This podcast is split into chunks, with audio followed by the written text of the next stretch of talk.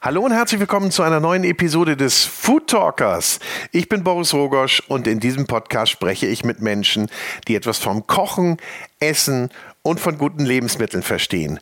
Und für diese Episode haben wir mal wieder eine kleine Best-of zusammengestellt. Eine Best-of an Kochrezepten und Küchentipps von insgesamt zwölf Köchinnen, Köchen und Genussexperten. Und unter anderem mit dabei Spitzenkoch Thomas Martin, Monika Fuchs, Thomas Sampel, Heiko Antoniewicz, Katharina von Tausend und Eingewürze und noch viele mehr. Freut euch auf eine bunte Mischung an Kochrezepten und Küchentipps. Aber bevor es losgeht, möchte ich euch schon mal auf ein Event hinweisen. Und zwar, der Food Talker wird erstmalig am 27.09. vor Publikum produziert und das passiert im Ken Club in Hamburg. Und mein Gast bei diesem Live-Podcast ist Thomas Anders, der weltbekannte Sänger und Entertainer. Und er ist nicht nur Musiker, sondern er ist auch begeisterter Hobbykoch. Er bringt gerade sein zweites Kochbuch raus, hat eine eigene Kochsendung beim SWR und er macht auch seine eigenen Weine.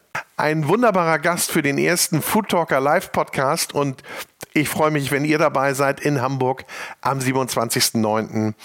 Den Link zu den Tickets findet ihr in den Show Notes. Ich freue mich sehr, wenn wir uns dort sehen. Und bevor es jetzt mit den Kochrezepten losgeht, kommt noch ein bisschen Werbung. Und da darf ich euch die Cucinaria, den Küchentempel in Hamburg ans Herz legen. Hier gibt es alles für Küche, Kochen und Kaffeekultur.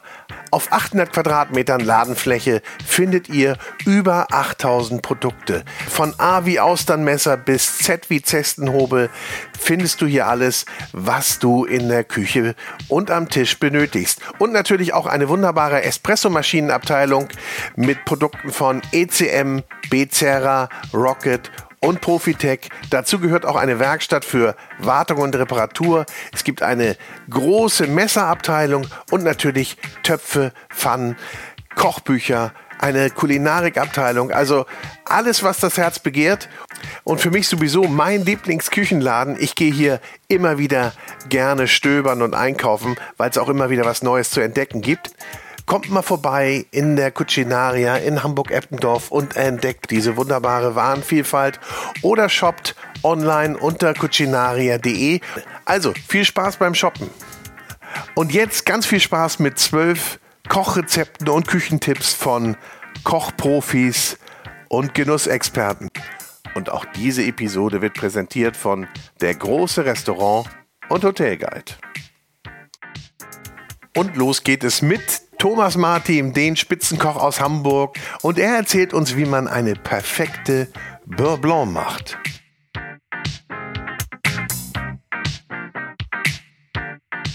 Und äh, eine gute Bouillon ist ja so, dass du ganz fein gewürfelte Schalotten ähm, mit äh, einem guten Weißwein äh, einkochst und dann rührst du da kalte Butterstückchen rein, würzt mit Salz und machst noch einen Spritzer Zitrone ran, dann war's das. Das ist die Beurre Blanc. Die Beurre Blanc ist eine, rein, eine Reinheit an Soße. Und da habe ich es erst gemacht als Poissonné und da habe ich gelernt, dass ähm, was es überhaupt heißt, so, so eine ganz saubere Soße zu machen, nicht zu viel zu verwenden, mhm. nicht zu viel Gewürze ranzumachen. Mhm. Wenn etwas gut ist, dann ist es gut, dann brauchst du nichts mehr dran machen. Also so, so von wegen aus einem Behälter Corda der Provence, das ist, macht keinen Sinn. Entweder nimmst du Thymian oder Rosmarin ähm, oder Oregano oder aber doch nicht alles auf einmal. Schmeckt also, eh nicht alles so, raus. Ja, und das, ja, und das, ja, das hat mich auch geprägt, als er damals mir diese Beurre Blanc beigebracht hat oder naja, beibringen tut er so ein Chef von so ein Chef von damals hat einem nichts beigebracht. Er hm? hat gesagt, wie es ist, wie es gemacht wird. Okay. Und dann hast du es so gemacht. Ähm, also das ist aber eine Art Beibringen. Aber das war nicht so, so Thomas, ich zeig dir jetzt mal, wie ich bei mir die Beurre Blanc mache. So läuft's nicht. Hol Charlotte her, feinwürfeln, Wein rein, nimm den guten Riesling von da vorne. Und zwar und hat er immer ähm, so Mosel-Rieslinge genommen, ja. ähm, ähm, die eine, so ein bisschen auch so eine, so eine, so eine Restsüße hatten, ähm, also mit so einem lieblichen Charakter. Ja. Und äh, hat das dann eingekocht, dann ja, als Steinpaket Butter in Würfel und dann so, jetzt machst du langsam die Butter rein. Langsamer, langsamer, langsamer, schneller, schneller, schneller. Also so hat er das mir beigebracht. Aber bei den Mengen hat er dich schon justiert. Bei dem was? Bei den Mengen, also wie viel bei Wein rein und ja, wie viel. Ja, klar, also dann ja, sowas schon. Aber, also, oder auch aufs Geratewohl einfach. Nee, noch. auch nach Gefühl. Also es gab da keine genaue Vorgabe, er hat das nach Gefühl da. Und so habe ich mich an diese Soße rangetastet. Und äh, irgendwann war die Beurre Blanc dann so, äh, wenn ich sie dann alleine gemacht habe, irgendwann war sie dann so, dass er gesagt hat, ja, so ist gut, so machst du sie jetzt immer. Mhm.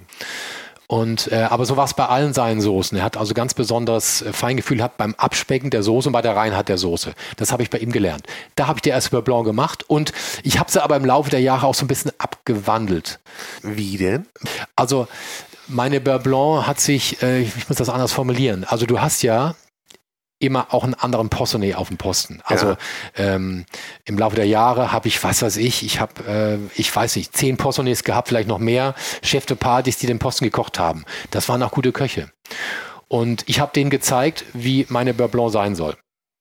Ja, so habe ich dann einmal gemacht und so und dann halt alles klar, Chef, so machen wir es. Und dann ähm, ist natürlich so ein 60er-Service, äh, wo dann viel Beurre Blanc geht und du dann das immer nach diesem einen System machst, so relativ à la Minute und so, wird schwierig. Und dann haben die ihre eigenen Systeme rausgefunden und dann ist dann auch mal ein, ein Mixstab oder ein, ich habe es damals mit Schneebesen gemacht, mhm. ein Mixstab wurde eingesetzt, dann wurde, kam der Thermomix und dann wurde dann auch die äh, diese Weinreduktion wurde dann erweitert um Portwein, um weißen Portwein, ähm, weil sie gerade keinen besonders, äh, äh, nicht diesen typischen Wein hatten, den ich wollte. Und dann wurde dann halt eben auch mal ein weißer Portwein genommen mit einem einfachen Riesling. Also es gab so ähm, Sachen, die sich dann so verselbstständigt haben. Mhm.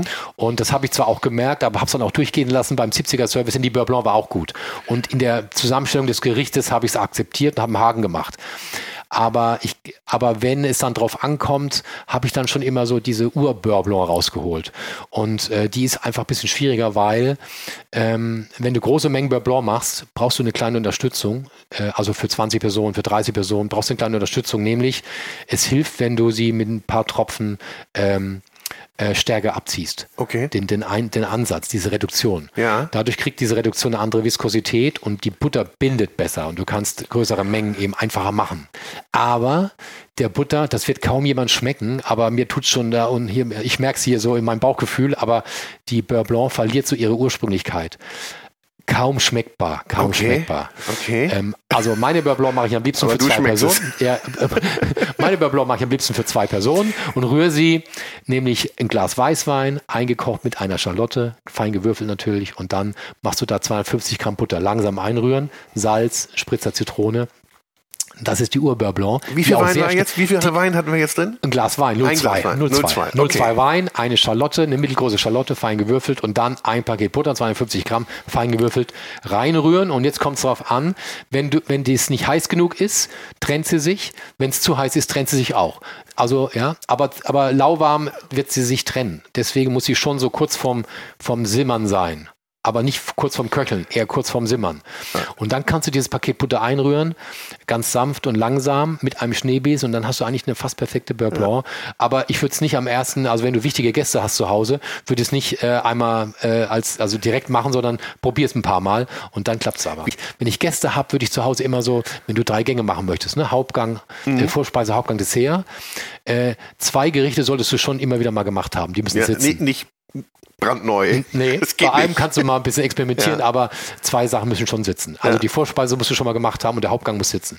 Dann bist du nämlich selber sicher und kannst dich auch mehr um deine Gäste kümmern. Ja, weil das ist für mich zu Hause auch ganz wichtig, wenn Freunde da sind. Ich koche immer Dinge, wo ich mich mehr um auch meine Freunde kümmern kann. Also mhm. ich möchte mich mit an den Tisch setzen, den Deckel abheben und dann diesen das Schmorgericht oder das Ragout dann oder die Minestrone, was auch immer, kann auch was ganz Einfaches sein, ähm, gemeinsam essen. Ich möchte mich mit an den Tisch setzen. Dafür hast du ja deine Freunde auch da. Ne? Sechs Gänge kochen und dann keine Zeit nee, haben für meine Freunde, das möchte ich nicht.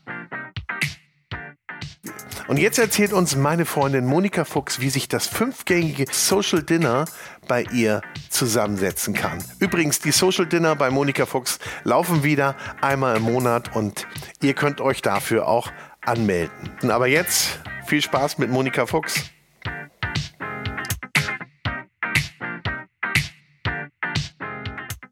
Kannst du noch erinnern, kann so ein klassisches so ein Menü, das du hattest, so, so ein Fünfgang-Menü?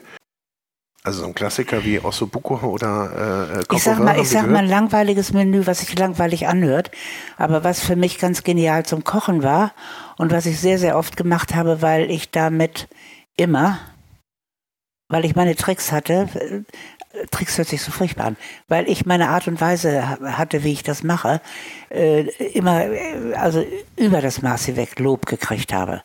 Und darum habe ich das ziemlich oft gemacht und für mich war es easy. Das war meine Art des, ich nenne es Ochsenbrust. Ja. Es ist eigentlich ein süddeutsches Essen. Das essen die Süddeutschen gerne mal so am Samstag. Das ist was Rustikales. Das ist, andere würden jetzt sagen Tafelspitz. Das ist schon wieder fast ein bisschen zu vornehm. Denn ich habe auch Ochsenbrust gekauft. Musste es auch immer finden. Nicht Tafelspitz. Mhm. Das ist ein etwas anderes Fleisch. Und daraus habe ich als Vorspeise also Gang Nummer eins habe ich ein, eine Suppe gemacht auf meine Art mit Gewürzen, die eigentlich in sowas gar nicht reingehören. Und die habe ich, äh, muss ich mich selber lobend sagen, perfekt äh, äh, hingekriegt, die Suppe, immer. Die war wirklich goldgelb. Was waren das für Gewürze?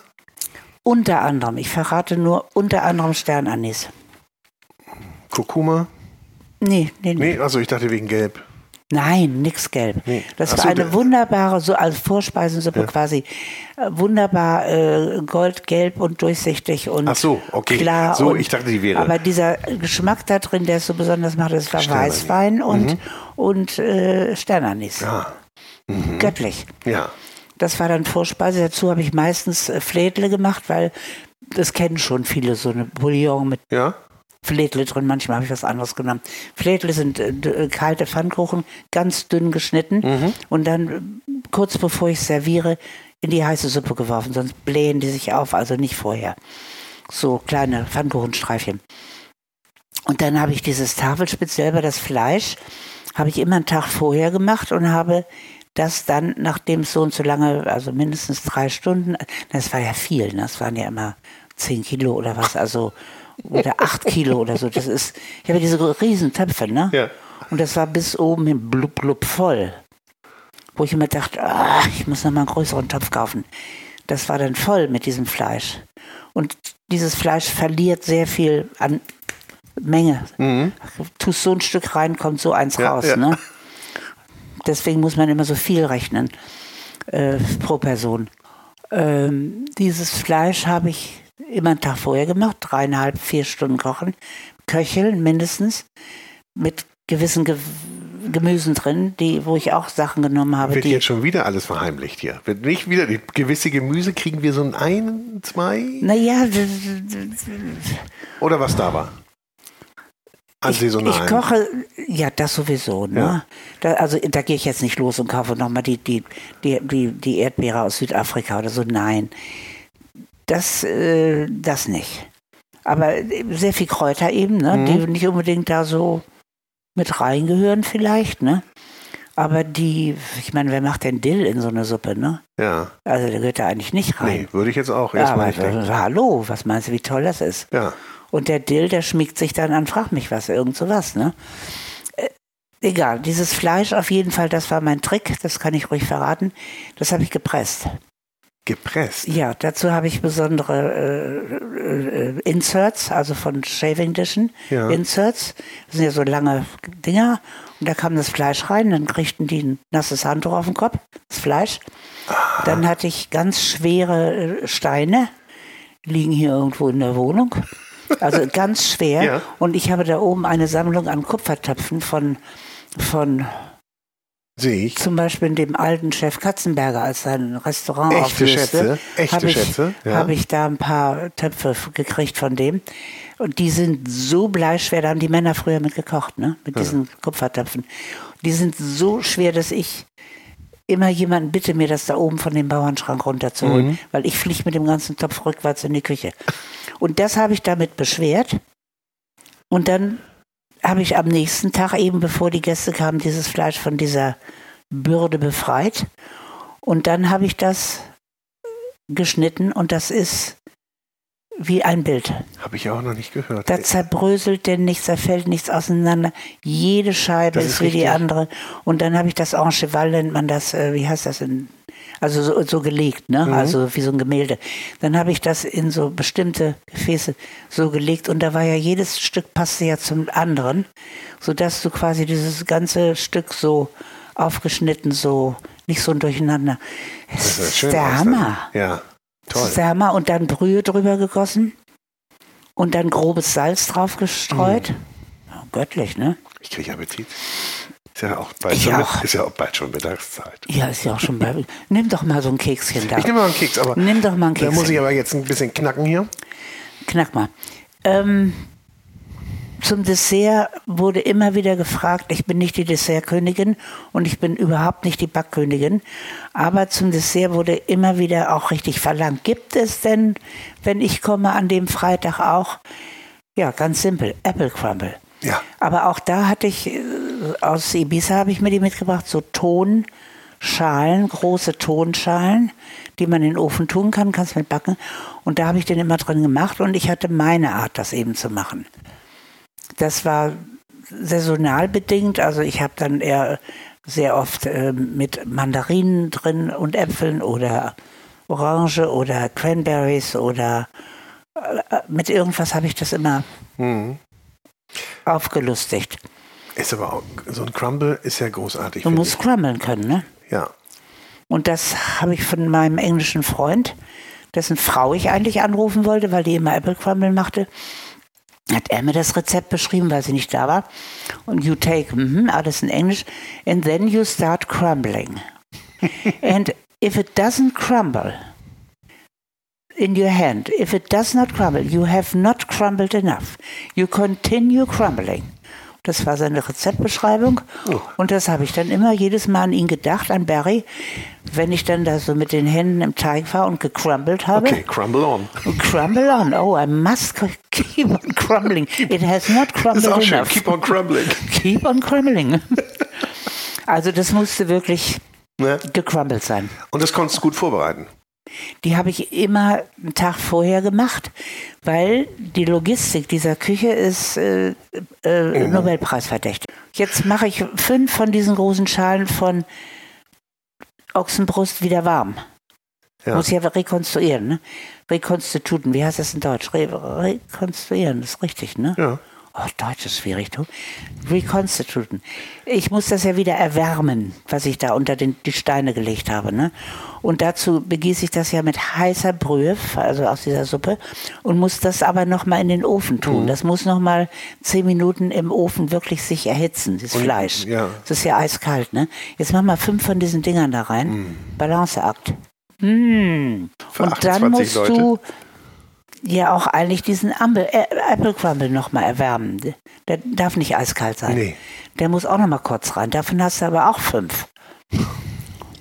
Also diese, dieses Schichten von diesem Ofen, dafür möchte ich bitte dem Bundes, das Bundesverdienstkreuz und zwar stehend in der Ecke mit dem Ärmel, mit dem Winkelärmchen. Mindestens. Mit, Min- mit, mit, mindestens. mit dem Winkelärmchen. Ja. Ich möchte das Bundesverdienstkreuz in der Ecke stehend mit so einem Winkelärmchen. also hiermit, glaube ich, ist es Kannst auch du das mal beantragen? Ja, absolut. Ja, so, dieses hier.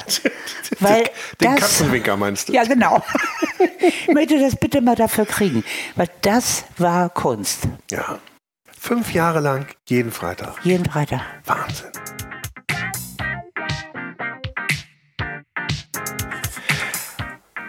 Jetzt kommt Ricky Savard, der einzige vegane Sternekoch in Deutschland. Und er gibt uns Tipps, welches Gemüse, welche Kräuter man auf dem Balkon, auf der eigenen Terrasse selber anbauen kann. Was würdest du denn jemandem raten, der sagt, ich möchte jetzt mal ein bisschen was anbauen? Ich habe so ein kleines Ding auf Balkon oder auch in der Wohnung, äh, ja, muss ja nicht unbedingt einen Garten haben. Was würdest du mal antesten? Welche Kräuter, welches äh, Gemüse, um einfach mal so einen kleinen Erfolg zu haben? Ähm, ich würde so machen, wie ich würde so machen, wie ich es mache. ähm, ich habe ich hab zwei äh, Hochbeete zu Hause und äh, wir kommen da gut mit durch, durch den Sommer tatsächlich. Ähm, so, keine Ahnung, machst du mal eine Reihe äh, Salate, finde ich immer ganz geil. Ein paar verschiedene, dass auch ein paar Facetten mit drin sind. Ähm, ein paar Rüben, ähm, Knollengemüse. Funktioniert, was hatte ich drin? Kohlrabi, äh, Brokkoli, äh, Blumenkohl hatte ich drin, äh, Lauch, Lauchzwiebeln. Ähm, Und gleich so viel willst du machen. Dann gleich ja, mal aber, ordentlich aber was austesten. Peu à peu, so ein bisschen, Ja. so alles parallel laufen lassen. Und es klingt viel, aber du brauchst auch die Flächen gar nicht. Äh, gab da ähm, letztens so eine Studie, wo wo es hieß, äh, ein Hektar, also ist jetzt viel, utopisch für den Garten, aber ein Hektar äh, reicht aus, sich ein komplettes Jahr selbst zu versorgen. Ein Für Hektar. einen Haushalt. Ja. Das ist verrückt. Überleg mal. Also überleg mal, wie viel Hektar du brauchst, um, um deine Tiere ähm, zu bewirten, also ich sag mal, zu, zu äh, Futter anzubauen und die Tiere, also den Platz zu geben. Da war irgendwie keine 8 Hektar, ich weiß, ich krieg, krieg, ich krieg's nicht mehr zusammen. Auf jeden Fall war es äh, ein krasser Unterschied. Und äh, das klingt immer so viel. Also zwei Hochbeete, sind so groß hier wie dieser Doppeltisch jetzt hier. Ja. Ähm, da fange ich an einzusetzen. Kohlrabi, wie gesagt, äh, Karotten hatte ich drin, diese Pariser Karotten, diese kleinen Stöpsel. Ähm, ähm, Tomaten, drei verschiedene große Sträucher. Die sind aber schwer, ne? Zu Äh, ziehen. ah, Tomaten oder nicht? Ich hatte, also ich bei uns, ich habe auch kein Dach oder so drüber, hat auch ohne Ende geregnet. Äh, pff, am Ende, wie es aussieht, ob da so ein paar braune Stellen dran sind, äh, Ja. fand ich überhaupt nicht schwer. Kein Hexenwerk. Ähm, Physalis habe ich drin, so ein paar. Ähm, Physalis, oder? Ja, funktioniert auch hervorragend. So ein paar äh, Dinge probiere ich da schon aus und äh, wächst und gedeiht. Und dann gehst du da mal hin und Salat kannst halt immer, der wächst ja auch immer nach, schneidest ein Stückchen ab, reicht ja für einen Salat für zwei, drei Leute. Ähm, und dann lässt es weiter. Ich finde es ziemlich geil. Macht, macht auch Bock, sich da so ein bisschen drum zu kümmern, so ein kleines Hobby nebenbei und braucht halt jetzt auch nicht wesentlich viel Pflege. Und wir machen weiter mit Sternekoch Chris Weigel vom Restaurant Clara in Erfurt. Und er hat für uns ein ganz pfiffiges Buttermilchdressing parat, das man gut zu Scampis oder ähnlichen einsetzen kann. Ich wollte von dir noch hören, ob du denn ein kleines Rezept für uns hast, das du uns mal so zum Nachge Nachkochen mitgibst, so was ein bisschen deine Handschrift hat. Hast du schon eine Handschrift? Würdest du sagen, du hast eine Handschrift? Weiß ich gar nicht. Also doch, ich denke immer so, alles sowas mit. Ich bin sehr, sehr frisch, sag ich mal, wenn man jetzt von unserem äh, Hauptgang absieht. Also ich bin, ich könnte niemals auf Zitrusfrüchte verzichten oder sowas. Aber ja, okay. Du würdest sagen, also regional hört da dann auf, wenn ich keine Zitrusfrüchte benutzen darf. Ähm, ja, genau. Obwohl andere so- benutzen ja zum Beispiel äh, junge äh, Stachelbeere für die Säure. Ja, oder Jens Rittmeier extrahiert die Säure aus Rhabarber. Siehst du? Geht doch. Genau, also es geht, äh, aber ich finde halt so Limette, Bergamotte Ja. und so weiter, das sind alles äh, Sachen, die schwer zu ersetzen sind. Und ich würde vielleicht äh, so ein cooles Buttermilchdressing, das ist so, wir benutzen das viel, ähm, das ist super einfach. Einfach Buttermilchdressing für?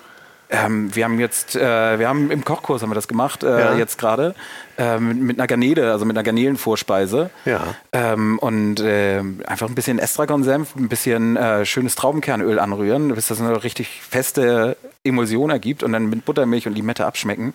Und wenn man hat, vielleicht ein grünes Kräuteröl da rein und dann hat man so richtig schön, also sexy ist das dann. Klingt super, aber wie äh, ist da das Mischverhältnis, dass ich das auch hinkriege? Ja, ich würde so äh, 50 Gramm Senf nehmen von dem Estragon-Senf und da äh, 150 Milliliter Öl reinlaufen lassen. Okay. Und dann, ich, Gastronomie-Rezept ist natürlich viel. Ne? Ja. so, und dann so ein Liter Buttermilch drauf.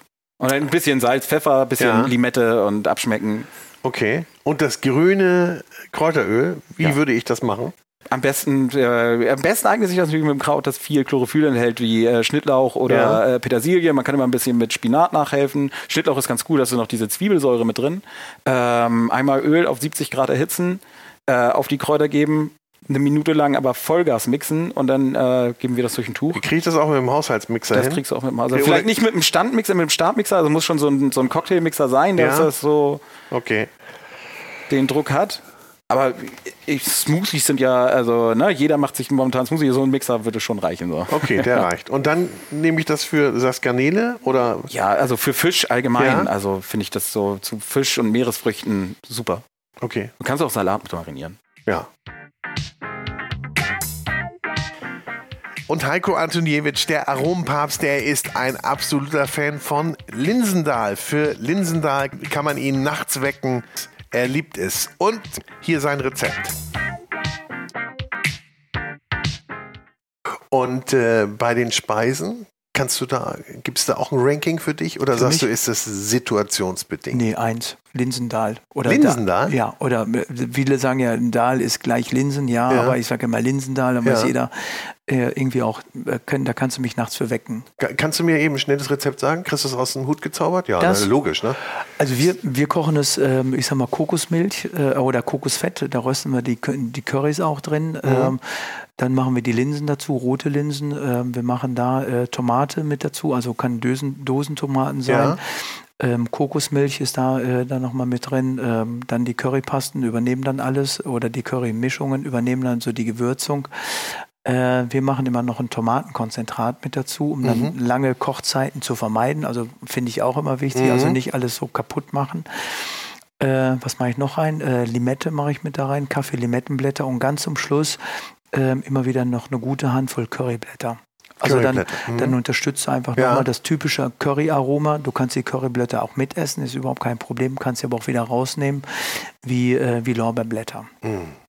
Ja. Also das ist, ich glaube, Das geht aber fix dann, ne? Oder? Ja, Wie lange jeder- brauchen die Linsen? äh, die 20 Minuten. 20 Minuten. Ja, ne? hinterher ganz am Schluss ein Schuss Kokosmilch dazu, fertig. Geht immer eigentlich, ne? Genau. Müsste, man, müsste eigentlich immer. Äh, Muss jeder zu Hause im Kühlschrank ja. haben. Kann man das aufwärmen? Ja, Kann man gut natürlich. Ja, aufwärmen, ja, ne? ja, Ja. klar. Also einfach in Gläser abfüllen, wenn es gekocht ist, Deckel drauf. Was wichtig ist, dann äh, direkt kalt stellen, äh, nicht draußen stehen lassen, sondern direkt kalt stellen und dann kann man das mal so 14 Tage aufheben, kein Problem. Und jetzt gehen wir hoch in den Norden zu Gunnar Hesse auf die Insel Amrum. Er betreibt dort mit seiner Familie das Hotel Seeblicker und in seiner Küche verarbeitet er sehr, sehr gern Produkte von der Insel. Und das sind natürlich Salzwiesenkräuter und das sind Austern und natürlich auch Produkte aus dem Wald. Und was das ist, das verrät er uns jetzt. Ja, es ist so, dass, dass ich, als ich hierher gekommen bin, man sucht dann ja auch als Junger, ich bin aus der Sterne-Gastronomie gekommen und äh, dann sucht man ja auch seinen Platz. Inzwischen mache ich es ja schon so lange, aber dann will man sich auch irgendwie mit irgendwas positionieren. Und dann habe ich geschaut, was, was kann man hier machen, was gibt es hier und habe dann äh, ähm, gemerkt, äh, wie viele Produkte es gerade hier auch gibt, äh, die im Salzwasser wachsen, die es irgendwo anders nicht gibt. Jeder kennt den Queller, den er kauft aus Frankreich oder irgendwoher. Bei uns wächst der hier einfach so rum. Und dann habe ich viel mit älteren Leuten gesprochen, auch mit, mit welchen, die hier auf der Insel äh, ähm, Naturschutz betreiben und oder mit meinen Groß meine Großmutter damals und der hat Sachen gesammelt. Der Suden zum Beispiel, der wird verarbeitet wie Spinat, der wächst hier. Der, wie heißt der? Suden heißt das. Suden. Ja. Haben wir den heute auch im Programm? Nein, haben wir nicht. Ja. Leider sind diese Salzwiesenkräuter alle. Ach so, ja, was heißt stimmt. leider eigentlich? Nee, aber sie sind sehr saisonal. Also ich Die kann kannst du auch nicht, bringt auch nichts, die irgendwie einzufrieren Ich oder habe das natürlich auch versucht. Ist die Franzosen, die legen das ja auch ein, aber ich finde einmal alles, was nur um es da zu haben und wenn es dann schlecht ist, bei uns gibt es Queller, wenn Quellerzeit ist und sonst gibt es keinen. Und es macht halt einfach Spaß. Und wir sammeln, machen aus Löwenzahn machen wir Kapern, aus Holundern machen wir Kapern. Ich, wir können ja, das können wir hier ja nicht, man kann es ja nicht hören, aber wir haben ein großes Lager, wir können uns das ja mal anschauen. Da sind, glaube ich, 400 Gläser drin von gesammelten Sachen. Fichtentrieben. Heute Abend zum Beispiel gibt es ein Dessert, was nur aus Fichten besteht, und zwar aus der grünen Fichte, wenn sie gerade blüht. Hat so eine Zitrusfruchtart, ist wie so eine Rumkugel. Und außenrum haben wir alte Fichte, die haben wir gestern erst gesammelt, die haben wir ge gebacken und pulverisiert außenrum. Also es riecht wie wenn man durch den Wald läuft. Das klingt ja und schon mal dann cool. wie wenn man, wenn man die, die Tannenzapfen abmacht, so, so schmeckt es. Und das ist so meins. Ich mag gerne die Sachen von der Insel mitverarbeiten. Ja. Nun hatte ich eben auch noch Austern gesagt. Ähm, Also ich bin ein Austern-Fan und ich weiß natürlich, hier ist die äh, pazifische Auster auch vor der Tür zu finden. Darf man die eigentlich sammeln als äh, normaler Tourist? Also als normaler Oder Tourist, Einheimischer auch? als normaler Tourist war es immer, immer eigentlich verboten. Mhm. Es ist ja nicht so wie in Frankreich, dass man zur eigenen, zur eigenen Verpflegung sammeln darf. Inzwischen wird es geduldet. Sollte natürlich äh, das nicht übertreiben, weil man, es geht eigentlich hier hauptsächlich um die Gebiete. Die Gebiete, wo sie liegen, stehen unter Naturschutz und Mhm. da darf man nicht reinlaufen. Deshalb gibt es gibt vier Sammelgebiete hier und es gibt lizenzierte Sammler, die für, die für mich sammeln. Und ähm, das ist die, die pazifische Felsenauster, die auch auf Sylt gezüchtet wird, die aber sich hier wild ausge, aus. Das sieht man auch, wenn man heute Abend die Austern anguckt. Die sind nicht unbedingt schön zum Aufmachen, weil die nicht gerade sind, weil die nicht so. Die werden ja Nicht so. haben ziemliche Größe. Krieg, ja, und werden kriegen, ne? auch klumpig und wachsen aneinander. Es ist Ja. halt ein Wildprodukt, ne? Wie isst du die Und- Auster am liebsten? Ich esse sie, wie die Amrumer sie immer am liebsten essen, eigentlich nur, also ich liebe sie gedämpft, einfach nur in den Backofen tun, dass sie einmal aufgeben und dann essen. Ja. So gibt es die heute Abend auch, aber danach mariniert. Gibt heute auch zwei Versionen von der Auster. Einmal die Amrumer Version und einmal die Bangkok-Version aus, aus der Schweiz. In einem Atemzug genannt, ne? Amrum Bangkok. Ja.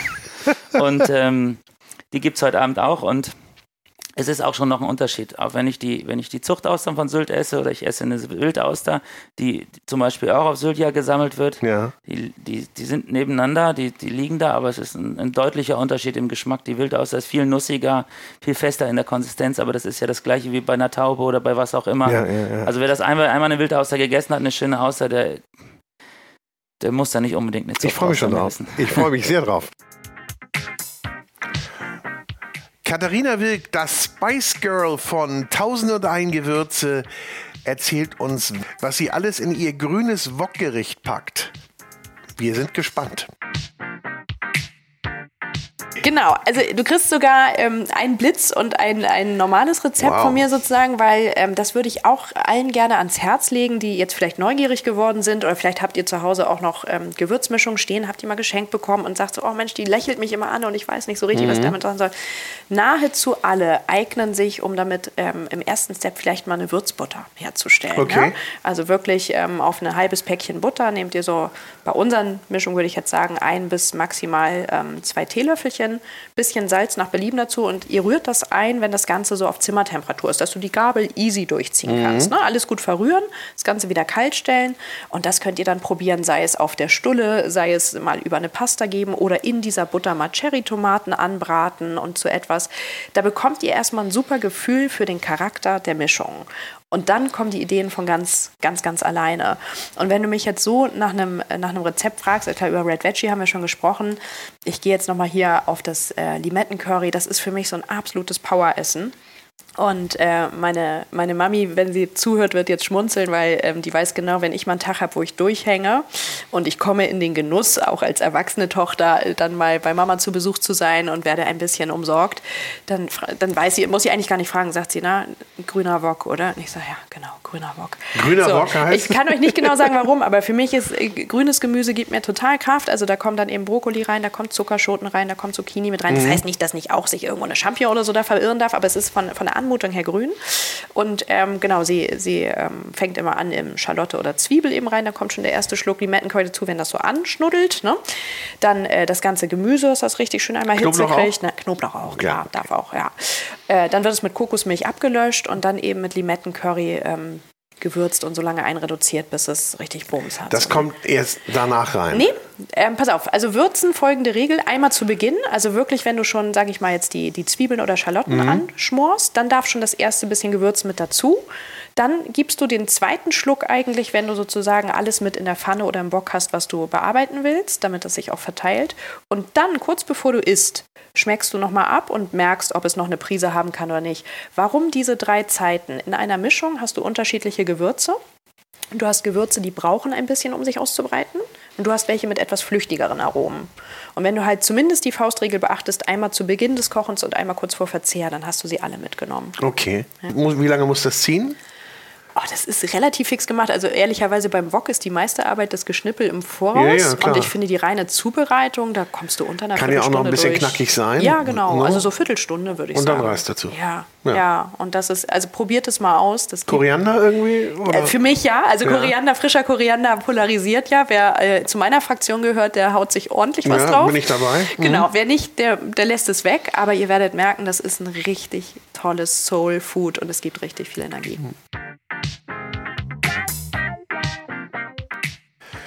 Thomas Sampel, der Chef von der Hamburger Hobenkök, der sich der regionalen norddeutschen Küche verschrieben hat, erzählt uns, wie man Grünkohl auch mal auf andere Art und Weise zubereiten kann. Beispielsweise als Salat. Also, wir haben ja gerade auch sehr viel schon wieder über den massierten Grünkohl gesprochen. Ne? Ja. Immer ein Klassiker nach meiner Meinung inzwischen schon. Äh, einfach eine alte Grünkohlsorte nehmen, abzupfen und die Blätter mit Salz, einem Essig und einem schönen Öl massieren. Und ich meine wirklich massieren. Wie man die Hände auf äh, den Rücken von jemand anderem legt und diese, diesen Rücken dann knetet. So knetet man meditativ auch locker 20 Minuten diesen Grünkohl. Das macht doch keiner. Das macht man tatsächlich. Ja? Meistens Macht lässt man das das immer seine? Kinder machen. Ja? Ja, also einfacher ist es, wenn du ihn anknetest und ihn ein bisschen stehen lässt. Das geht auch. Okay, das geht. Weil die Säure und das Salz ja weiterarbeiten. Ja. Ne? So, und dann kannst du ihn zwei Stunden stehen lassen, dann hat er eine ähnliche Konsistenz. Aber schöner ist es wirklich, wenn er massiert ist, weil du dann auch das Senföl rausdrückst. Ne? Also ist ja ein bisschen ätherisches Senföl, Öl, was ja. drin ist. Und dann kriegt es eine sehr schöne Konsistenz und auch einen ganz tollen Geschmack. Und dann kann man diesen Salat einfach auf ein gebratenes Stück Fisch legen und mitessen oder einfach in einem Feldsalat mitverarbeiten. Gibt schöne herbe Noten. Oder kann man irgendwie auf ein gebratenes Stück, äh, weiß ich nicht, Wildgulasch zum Beispiel, Beispiel drauf machen. Das Oh ja. funktioniert super. Das klingt gut. Ja, Ja, das ist super. Kann ich das eigentlich auch für äh, den Grünkohl für Rouladen, für so eine so Kohlroulade nehmen? Kann Kannst auf jeden Fall was- machen. Kann ich auch einwickeln, ne? kannst du machen, ist schwierig zu wickeln halt, ne? weil die Blätter immer nicht so groß sind. Ja, ja, das stimmt. Aber geht. Ja, man kann so viel damit machen. Und ganz kurz nochmal, die äh, Grünkohlchips. Ja. Äh, Kennt ja jeder mittlerweile, Ja. aber und sind auch einfach zu machen. Ja. Wie macht man die? Wie machst du die denn? Ich mache, also ich öl das ein bisschen ein, ein Richtig. ganz klein bisschen Öl und äh, ein bisschen Salz und Pfeffer Genau, und dann packe ich es in den Ofen. genau. Und das ist die Bei so simpelste 140, Variante. 150 Grad würde ich sagen. Genau, die simpelste Variante, dann ist es schön kross, ne? Und dann kannst du halt ein bisschen spielen, ne? Kannst ein bisschen Trockengewürze drauf machen, ein bisschen Kreuzkümmel vielleicht mal ausprobieren. Dann kannst du vielleicht ein bisschen Buchweizen noch irgendwie anmalen und oben drüber machen. Also kann man sehr viele Varianten machen, die halt irgendwie dieses Knusprige noch ein bisschen spannender machen. Und die kann- Anderes Öl nehmen, ne? Also Ja. auch mal eins, was so ein bisschen Note hat, ne? Geht auch. Ja, das ist cool. Ich mag die sehr gerne. Total. Finde ich, finde ich, ist auch ein super Ersatz. Ich habe nur manchmal, manchmal finde ich sie ein bisschen zu fettig. Die sind ein bisschen zu fettig und ne, Vitamin C ist tschüss. Also Ist nichts raus. mehr? Nee. Ah, ist aber bei den Massierten zu ist er noch drin. Da ist alles ist drin. Vitamin C, da ist noch alles drin. Das ist das Beste, was du machen kannst, wenn du denkst, du wirst krank, machst du dir so eine Portion massierten Grünkohl und du hast wirklich sehr viel aufgenommen, was dich vor Krankheit, also vor Erkältung auf jeden Fall schützt. Ja, sensationell. Denkt man Thomas. immer nicht, ne? Thomas, wie immer, lehrreich Sehr und schön. informativ und spannend.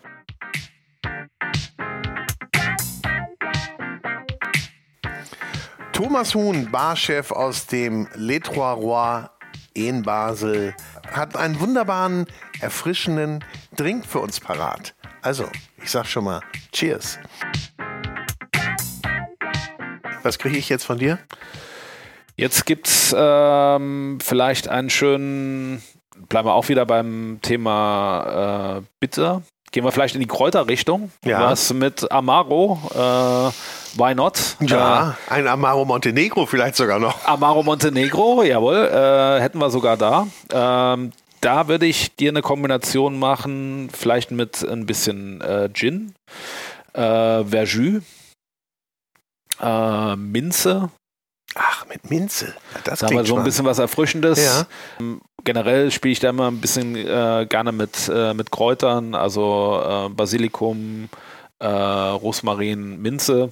Ist jetzt keine neue Erfindung, aber ich sag, kann man halt sehr, sehr schön erfrischende Drinks. Aber man muss äh, ja auch halt nicht immer neu erfinden, nicht? Also- Nein, und am Ende geht es ja Genuss. Äh, Genuss muss nicht neu erfunden werden, sondern Genuss gab es schon immer und äh, deswegen kann man da auf äh, altbewährte Sachen auch gerne zurückgreifen. Klingt gut, nehme ich. Und wenn ich dazu einen kleinen Snack haben möchte, was würde man denn da, was würdest du denn dazu pairen? Gut, da könnte man schon äh, in Richtung, äh, was, wenn man da ein Fan von ist, ich sag mal, in der Schweiz kommt man halt an einem Tatar äh, nicht vorbei, kann man ja ein bisschen kleiner gestalten, könnte man als äh, Tatar-Sandwich halt machen, so leicht äh, medium äh, gewürzt. Das könnte ich mir sehr, sehr gut äh, mit dem Amaro halt vorstellen. Fisch-Tatar oder Fleisch-Tatar? Äh, eher Fleisch. Eher Fleisch, okay. Eher Fleisch. Äh, wir könnten aber, wenn die Vorliebe halt auch da ist, könnte man äh, kleines äh, Lachs-Tatar, ein bisschen asiatisch äh, mariniert. Ähm, das kann ich mir auch sehr gut vorstellen. Dazu schönes äh, Brioche-Toast. Der Koch und Elsass-Experte Jean Oeth erzählt uns die Geschichte vom Flammkuchen und wie man ihn am besten zubereitet. Etliche Tale haben eine Spezialität, zum Beispiel Flammenkuchen. Wie jeder kennt heute, das ist nicht, man sagt immer, kommt vom Elsass. Ja und nein, eigentlich, das kommt vom Elsass. Aber das ist ein Gericht, das war entdeckt in der Region von Straßburg, nördlich von Straßburg. Das war äh, eigentlich so gemacht. Am Freitag meistens haben die Leute den Brot selbst gebacken, weil die hatten immer einen Backofen mit Holz und alles im, im, im Bauerhof. Und Freitag haben sie einmal pro Woche Brot gebacken. Und den Teig, wie übrig blieb, Ja. haben sie ganz dünn Platt gemacht. platt gemacht und nachher hatten sie, immer- hatten sie mal mit ein bisschen Quark oder Frischkäse und so das mit ein bisschen Salz, Pfeffer, Muskatnuss und so. Mit Zwiebeln waren immer da, Speck war immer auch im Bauhof, weil die hatten immer Speck. Und so hat die Geschichte mit, mit Flammenkuchen angefangen. Und ist eigentlich ja, ein großer Exportschlager geworden. ja, nicht? Also ja so das ist die elsässische Pizza. ist es. Genau. ja. Also und das ist wahrscheinlich das bekannteste Gericht aus Elsass Ja. dann. Ja, aus Ja, dem und, und Sauerkraut. Und Sauerkraut natürlich. Da sind die klar. zwei- Ja, sehr gut. Ja, okay. Den Flammkuchen, aber da nehme ich äh, Frischkäse. Frischkäse. Was, was denn? Aber Quark. Ja, Quark, ja, Frischkäse, aber, aber mit Fett. Nicht Okay. low in Fett, wie man Okay, sagt. Man ja. braucht immer ein bisschen Fett und ein bisschen Creme fraiche. Das sind drei, drei Viertel äh, ähm, äh, Frischkäse, ein, ein Viertel äh, ähm, äh, Creme fraiche, bisschen ein Eigelb, bisschen Mehl, Salz, Pfeffer, Muskel. Das vermengen Ja, vermengen. Und nachher verteilst du das auf einen dünnen Teig und nachher ein bisschen Zwiebel, Frischzwiebel, ganz dünn in Scheiben und ein paar äh, Speckwürfel. Nachher kannst du ein bisschen, aber das ist die typische Rezept. Nachher kannst du das Kannst du wieder ein bisschen äh, ja. entwickeln. Aber das ist wirklich ein typischen Das- elsässischen, würde ich sagen, das kommt von einer Region, das heißt Kochersberg. Korosberg. Das ist gerade in die, in die Gegend von, von Straßburg. Und isst man das zu jeder Tageszeit oder gibt es da so gewisse Regeln, wo man sagt, nee, das isst du jetzt nur zur nur im Nachmittag? nee, das oder? war, das war öfters Abend. Weißt du, das waren Gerichte, die, die waren nicht teuer eigentlich. Das waren viel meistens arme Leute. Ja. Deswegen Küche geht immer mit die Geschichte, sage ich immer, weil äh, viele Leute hatten nicht unbedingt viel Geld und alles und deswegen etliche Gerichte waren ein bisschen arm in, in Fleisch oder reich in Fleisch. Das kommt auf, wie sie gelebt haben. Und von Thorsten Gillert aus dem erdbeerfressenden Drachen in Hamburg erfahren wir, welches sein Lieblingsgewürz ist und sein Lieblingsgemüse. Und das ist die Artischocke. Und wie man die zubereitet, erzählt er uns jetzt. Gibt es denn für dich so ein Produkt, ein Geschmack, ein Gewürz, auf das du nicht verzichten würdest, könntest? Oder kann man das gar nicht so sagen? Doch, naja, also ein Produkt, also ähm, Gewürz, ich finde ähm, tatsächlich, ähm, also es gibt zwei Gewürze, die ich ähm, wichtig, äh, die ich für mich wahnsinnig wichtig finde. Das eine ist ein Allerweltsgewürz, das es aber in ganz vielen verschiedenen Varianten gibt. Pfeffer. Finde ich einfach toll, auch die ganze Bandbreite. Äh, und das zweite Gewürz ist Kardamom. Das finde ich einfach total gut. Kardamom ist so ein äh, intensives Aroma. Das, ähm, da muss man auch mit vorsichtig sein, wenn man da irgendwie das übertreibt, dann schmeckt das unangenehm und ähm, das, ähm, ich mag, wie das aussieht, ich mag, wie das riecht, ich mag, wie sich das anfühlt, ähm, ohne dass ich das jetzt in jedem Gericht verbasteln muss. Aber Kardamom. Und man sagt Mm. Kardamom ja auch sogar nach, dass es dann auch die äh, Denkleistung so? steigert. Ja. Wusste ich gar nicht, ja. Und da gibt es ein Gemüse, äh, Artischocke, definitiv. Artischocke? Ja, ich finde Artischocke toll. Es gibt ja bei Artischocke, ich weiß nicht, ob du das mal erlebt hast, wenn du Artischocke isst Ja. und danach Wasser trinkst, Ja. schmeckt das Wasser für dich leicht süß? Ja. Genau. Es ist ein genetischer Defekt, weiß ich nicht, aber es ist genetisch angelegt. Bei manchen Menschen, die haben das, wenn sie Artischocke essen, danach schmeckt das Wasser süß. Haben aber nicht alle. Und äh, ich habe das auch. Wenn ich Artischocke esse, schmeckt das Wasser für Ja. mich danach süß. Man muss irgendwie relativ viel machen mit der Artischocke, bevor die sich so einem hingibt. Ja. Ne? So gerade irgendwie, man kann die auch im Ganzen kochen, klar. Aber ich meine, jetzt in der Küche muss ich ja schon irgendwie ein bisschen was mitmachen. Aber sagen wir mal kochen, einfach nur kochen. Was kannst du einmal kurz erklären, wie man die kocht und was man da für einen guten Dip dazu macht, wenn man denn einen braucht? Ja, also die Artischocke ähm, in ähm, gesalzenem Wasser kochen. Ich würde in das Wasser immer ein paar Aromaten reinmachen, aber gar nicht zu viel. Leicht säuern, ob jetzt Essig oder Zitrone, ist Ja. egal. Man kann ja auch so klassisch südfranzösisch das so anschneiden und dann eine Scheibe Zitrone draufbinden. Das sieht dann immer so ganz toll aus, muss man aber nicht. Ähm, die Äh, das, das ist aber alles, also abgesehen von dem gesalzenen Wasser ist, glaube ich, alles andere so ein bisschen äh, unwichtig, weil das Aroma wird sich nicht groß mitteilen, wenn man die im Ganzen kocht. Und ähm, der Dip, das würde ich mal nach Jahreszeit machen. Also ich, für mich reicht ähm, im, im Sommer eine gute Vinaigrette und die kann auch ähm, ganz, ganz einfach sein, wirklich nur ein bisschen ähm, und da, ach ja, da habe ich noch einen Tipp, was man mal ausprobieren kann. Natürlich ist ein Dip, äh, ist eine Vinaigrette mit Olivenöl toll und es passt auf jeden Fall.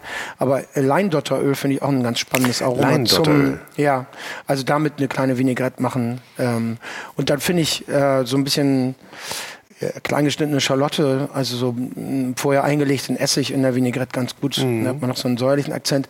Oder auch, was wirklich sehr gut schmeckt, ist ähm, ein Joghurt, ein fetter Joghurt. Und den leicht abschmecken, so ein bisschen nordafrikanisch. Mit einem Zaatar zum Beispiel oder einfach nur mit Sumak. Das ist diese ähm, Essigbaumbeere, nicht, die so ganz säuerlich Mhm. schmeckt. Wenn man den Joghurt damit verrührt, dann kriegt das so eine echt säuerliche Note. Und das finde ich auch toll zur Artischocke. Ja, Zatan muss man erstmal finden. Das äh, gibt's, äh, findet man nicht so häufig. Ne? Ja. Aber das stimmt, das hat so einen, diesen säuerlichen Geschmack. Ja, Mhm. das ist eine gut. Ich mache ich mach immer so eine, mir so eine, so eine, ja, Senföl-Kombination. Na klar. Er, er schlägt es natürlich ein bisschen, aber Mhm. ich finde auch, ich finde, das kann man auch so schön zelebrieren, so eine Artischocke. Man braucht nur die großen Töpfe. Die müssen ja auch wirklich bedeckt sein, Ja, ne? komplett. ja, komplett. Und du musst sie immer irgendwie runterkriegen. Die, wollen, die steigen die auf. wollen nach sie wollen, oben. Ja, sie wollen nach oben. Genau. Und wenn du jetzt eine, äh, jetzt nur das Herz zubereiten wolltest, wie, wie gehst du daran? Also, das kann man auch auf äh, ganz viele verschiedene Arten machen. Wir haben es jetzt gerade auf der Karte. Ähm, da wird die, der Artischockenboden komplett ausgelöst. Mit einem Messer macht man das. Da muss man halt wissen, wo man schneidet, weil sonst ist man ganz schnell im Boden. Irgendwann hat man dann den Boden so rausturniert, nennen wir das. Und dann entfernt man das Heu. Das ist auch nervig. Da braucht man dann so einen ähm, Parisienne-Löffel. Ja, schon so im gekochten Kugelausstecher. Zustand. Aber die ist jetzt roh. Die ist alles bis jetzt noch roh. Ah, okay. Mhm. Zwischendurch immer noch mal einlegen in gesäuertes Wasser, sonst oxidiert die ganz schnell. Ah. Und dann schneide ich, so habe ich sie jetzt zubereitet, schneide ich die in Ecken und dann schwitze ich die an in, oder brate sie sogar an in ein bisschen Öl. Olivenöl nehme ich da, weil die ganze Zubereitung, ähm, zu der wir das servieren, so ein bisschen hm, mediterran ist, würde ich das mal nennen. Dann nimmt die Artischocke so ein bisschen Farbe, dann mache ich äh, Schalotten und Knoblauch dazu, ein bisschen Thymian und Lorbeer, lösche es ab, mit ein bisschen Weißwein, den lasse ich komplett verkochen und dann fülle ich einen sehr schönen, guten Gemüsefond drauf und den verkoche ich auch und ähm, dann ist die Artischocke gar und ummantelt von so einem ja, eingekochten Sirup quasi. Also Sirup nicht süß, sondern äh, Konsistenz. Mhm. Und ähm, das ist die Artischocke, die wir dann zum einem Fisch servieren. Hm, köstlich. Ja. Und Tobias Henrichs, den wir aus vielen Kochshows kennen, der im eigentlichen Beruf aber Lehrer ist und jetzt in Kürze sein erstes Kochbuch School of Taste rausbringt, der verrät uns, was wir mit Mango und Kohlrabi Pfiffiges anstellen können. Das wäre jetzt tatsächlich ein Gang, den ich jetzt neulich erst entwickelt habe. Das waren, ähm, da habe ich quasi Kohlrabi in so eine Art Nudeln Ja. äh, geschnitten, so eine Art Bandnudeln. Und dann ganz einfaches Dressing aus äh, Mango. Und im Prinzip ist es ganz simpel. Eine Mango nehmen, bisschen gelbe Chili, bisschen Salz, bisschen Pfeffer, bisschen Essig und ähm, das Ganze mixen und mit ein bisschen Öl und dann wird es so eine Art Was für ein Öl nimmt man da? no, einfach neutrales Öl, Rapsöl, Mhm. Sonnenblumenöl. Und dann wird es so eine Art Mayo. Ja. Äh, man braucht wirklich nicht viel Öl, nur so ein Esslöffel oder so. Und wirklich die ganze Mango. Aber man braucht halt einen guten Mixer, weil ansonsten wird es halt faserig. Aber wenn du einen guten Mixer hast, dann gibt es sensationelles Dressing. Richtig cremig. Und du denkst, da ist wahnsinnig viel Fett drin. Mhm. Ähm, und darin werden die quasi mariniert. Und dann kommen nur so ein bisschen Crunch drauf mit ähm, Pankobröseln und mit Wacholder. Äh, Mit Wacholder. ja, und die Idee war sozusagen, weil ja, ähm, das kennt man ja, wenn man vorne an der Mango so ranriecht, an dieser Stelle, wo die am Baum hing, dann riecht es ja so harzig. Mhm. Und Wacholder ist ja auch so ein bisschen harzig. Und das ist sozusagen die, die Interessante Verknüpfung. Assoziation, ja. Und dann noch ein Kraut namens Zitronentagetes. Oh. Und das war die, das sieht halt auch relativ simpel aus, ne? Also mehr ist dann auch nicht drauf. Ähm, aber das finde ich einfach, das ist äh, so das, wo ich denke, das ist so mein, mein Stil, ne? So, also Okay. kein Fleisch oder Fisch als Grundprodukt. Ähm, das muss irgendwie frisch und leicht sein. klingt aber super. Ja. Und wie, wie machst du die Nudeln? Die, also die oder die, die, die, die Kohlrabi-Nudeln? Da habe ich mir jetzt so eine Maschine gekauft, wo man die, wo man so Scheiben abschälen kann. Ja.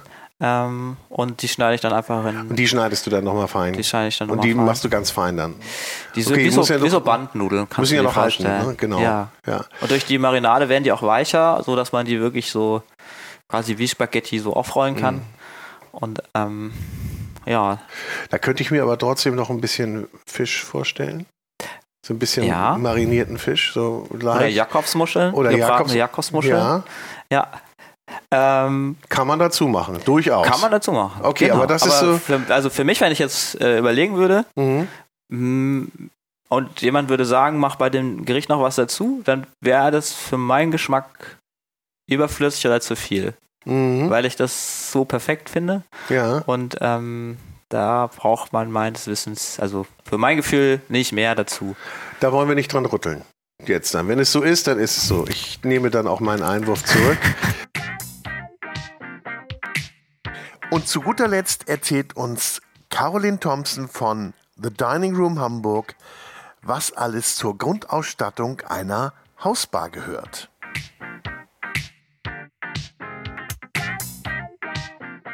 Ich habe auch schon ähm, einiges vorbereitet, kann aber hier gerade noch mal das Eis frisch auffüllen natürlich. Das ist ja immer die Hauptzutat in Drinks, muss ja Darf ich, darf ich mal ablenken? Was, was gehört eigentlich in eine Hausbar? Was muss ich eigentlich in einer Hausbar an Equipment haben und an Drinks? Minimum Ausstattung. Also schön wäre auf jeden Fall ähm, ein Shaker, Ja. ne? Weil Den hören wir schon, jetzt gleich. Genau. Ein Shaker ist für die Konsistenz immer toll, wenn die Drinks wirklich so, so eine schöne Schaumkrone haben. Ne? Ja. Ähm, und sag mal gerade, Da sieht man auch ein bisschen, dass er noch nicht abgestanden ist. Ne? ja. Und man lernt ja in der Berufsschule, dass äh, schwer zu vermengende Zutaten müssen geshakt werden, ne? wenn man Okay. jetzt Säfte, Zucker, Süße und so weiter drin hat. Ähm, Drinks, die eigentlich nur aus einer Spirituose jetzt ein bisschen Säure und ähm, einem Filler bestehen, die müssen eben nicht geshakt werden, die kann man eben auch rühren. So, also von daher irgendwas zum Rühren, irgendein Gefäß, einen etwas längeren Löffel. Ähm, Wäre schön, Eis ist wichtig. Und dann muss man gucken, was man gerne mag. Also es gibt also die Basisspirituosen, das wäre Wodka, Gin, ähm, Cognac, Tequila, sowas in der Art. Aber muss man eben gucken von seinem Geschmack, ne, was man, was man mag. Also so ein, zwei Spirituosen, verschiedene wären ganz schön. Und das waren zwölf, wie ich finde, sehr spannende, interessante und inspirierende Kochtipps und Rezepte. Ich hoffe, es war für euch was dabei zum Nachkochen. Ich freue mich, wenn wir uns in der nächsten Food Talker Episode wiederhören. Da bin ich in Hamburg bei Julian Stohwasser, dem Zwei-Sterne-Koch aus dem Restaurant Lakeside im Hotel Fontenay. Und nicht vergessen, am 27.09. findet zum ersten Mal der Food Talker Podcast vor Publikum statt im Ken Club in Hamburg. Und mein Gast bei diesem Live-Podcast ist Thomas Anders. Und wenn ihr dabei sein möchtet, findet ihr den Link für den Kartenvorverkauf in den Show Notes. Ich freue mich, wenn wir uns dort sehen und ich freue mich natürlich auch immer, wenn du den Podcast bewertest, likest, abonnierst und uns dein Feedback schickst. Und darüber hinaus ist es natürlich mir eine große Freude zu erwähnen, dass auch diese Podcast-Episode präsentiert wurde von der große Restaurant und Hotelguide. Ein Guide für Gäste mit Informationen und Inspiration, für Menschen mit Leidenschaft für kulinarischen Genuss.